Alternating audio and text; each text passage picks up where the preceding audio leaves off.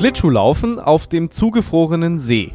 Das ist lebensgefährlich, sagt die Augsburger Wasserwacht. Die Eisflächen seien zu dünn. Und wer organisiert die Demos gegen Rechtsextremismus? Das ist der Nachrichtenwecker an diesem Dienstag, dem 23. Januar. Ich bin Moritz Weiberg. Guten Morgen.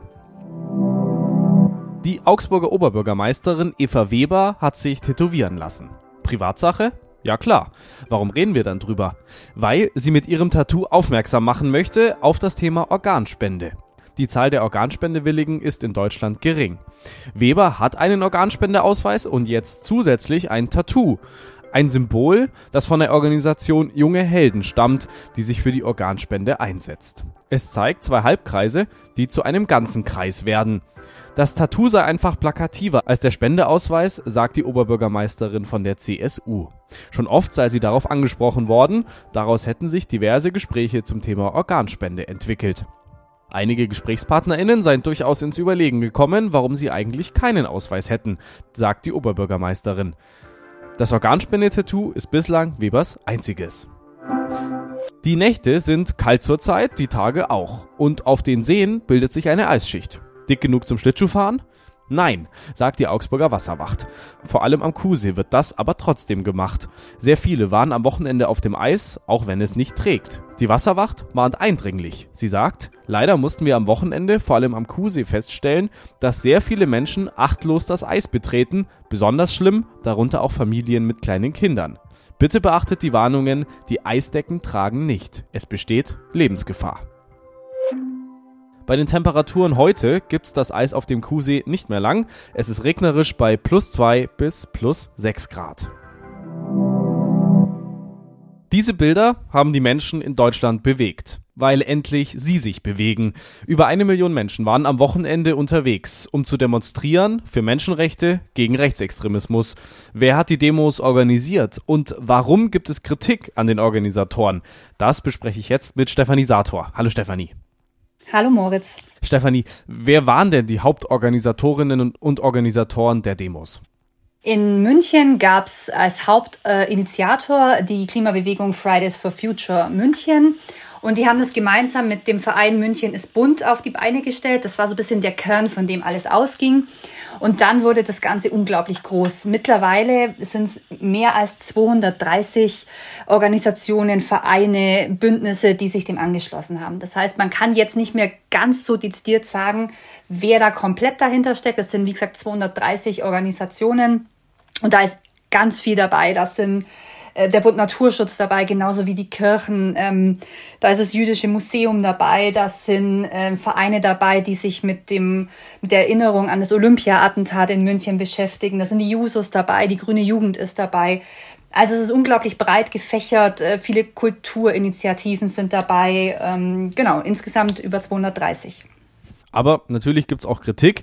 Georg Eisenreich von der CSU, der warnt vor einer Instrumentalisierung der Proteste gegen jede Art von konservativer Politik. Ist da deiner Meinung nach was dran?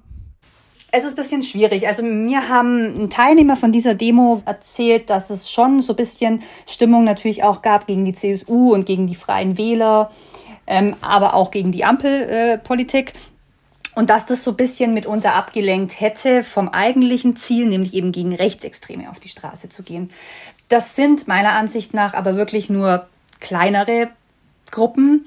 Und ähm, ich habe mit einer Organisatorin gesprochen, die hat mir auch erzählt, ja, es gibt natürlich vereinzelt Menschen, die das nutzen, um gegen Konservative jeglicher Art äh, zu demonstrieren oder auch um Rechte und Konservative so ein bisschen in einen Topf zu werfen. Aber der ganz große Teil und die Mehrheit derer, die da auf die Straße gingen, denen ging es eigentlich wirklich um, um Zeichen gegen die AfD zu setzen, ein Zeichen gegen Rechtsextremismus zu setzen.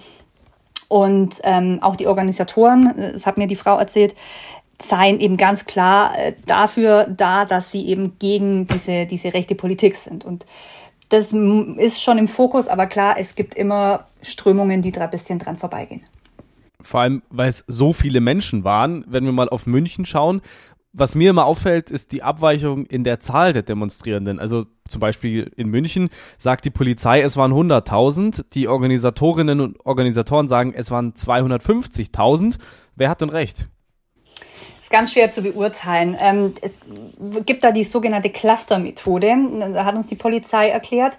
Da zählt man die Teilnehmer auf einer bestimmten Fläche, also etwa auf einem Quadratmeter, und äh, multipliziert das dann mit der Gesamtfläche. Und dann kommt eine Schätzung zustande, die aber nicht unbedingt stimmen muss. Es gibt ja ganz viele Nebenstraßen, wo noch Leute sind. Es kommen Leute nach, es, es weitet sich alles aus und es sind meistens Schätzungen und Mittelwerte, die da wahrscheinlich aussagekräftig sind. Die einen sprechen jetzt von 100.000, die anderen von 250.000.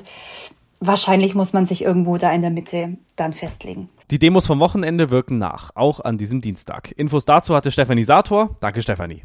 Gerne. Tschüss. 136 Stunden will die Lokführergewerkschaft GDL streiken. Das gab es unter GDL-Chef Klaus Wieselski noch nie. Ab Mittwoch müssen sich PendlerInnen fast volle sechs Tage auf erhebliche Einschränkungen einstellen. Von Mittwochmorgen 2 Uhr bis Montagabend 18 Uhr will die GDL den Bahnverkehr lahmlegen und die Reisenden schauen mal wieder in die Röhre bzw. vom leeren Bahnsteig. Der Fahrgastverband ProBahn kritisiert, es ist eine Zumutung für Reisende. Das ist uns ein bisschen sehr viel. Die Bahn nennt diesen langen Streik verantwortungslos. Heute schauen viele nach Karlsruhe. Dort entscheidet das Bundesverfassungsgericht, ob der NPD die staatliche Parteienfinanzierung gestrichen werden kann. Das wollen Bundestag, Bundesrat und die Regierung, nachdem 2017 das Bundesverfassungsgericht die NPD als verfassungsfeindlich eingestuft hatte. Ein Verbotsverfahren scheiterte da, weil die Partei politisch zu unbedeutend sei, um für die Demokratie gefährlich zu werden. Aber das Gericht sagte auch, auch wenn eine Partei nicht verboten sei, könne man ihr eventuell staatliches Geld streichen. Im Grundgesetz steht seit 2017, dass Parteien, die die freiheitlich-demokratische Grundordnung beseitigen wollen, von staatlicher Finanzierung ausgeschlossen sind. Die NPD sieht die Chancengleichheit der Parteien verletzt, wenn sie kein staatliches Geld mehr bekäme. Das Urteil wird heute verkündet. Es wird auch deshalb mit Spannung erwartet, weil es nach Ansicht von Expertinnen als Grundlage im Umgang mit der AfD dienen könnte, die vom Verfassungsschutz als Verdachtsfall eingestuft wird. Die Landesverbände der AfD in Thüringen, Sachsen und Sachsen-Anhalt gelten schon als gesichert rechtsextrem, ebenso der Jugendverband der AfD. Das war das Wichtigste aus Augsburg und der Welt für diesen Dienstag. Wir hören uns morgen wieder. Ich bin Moritz Weiberg. Ciao.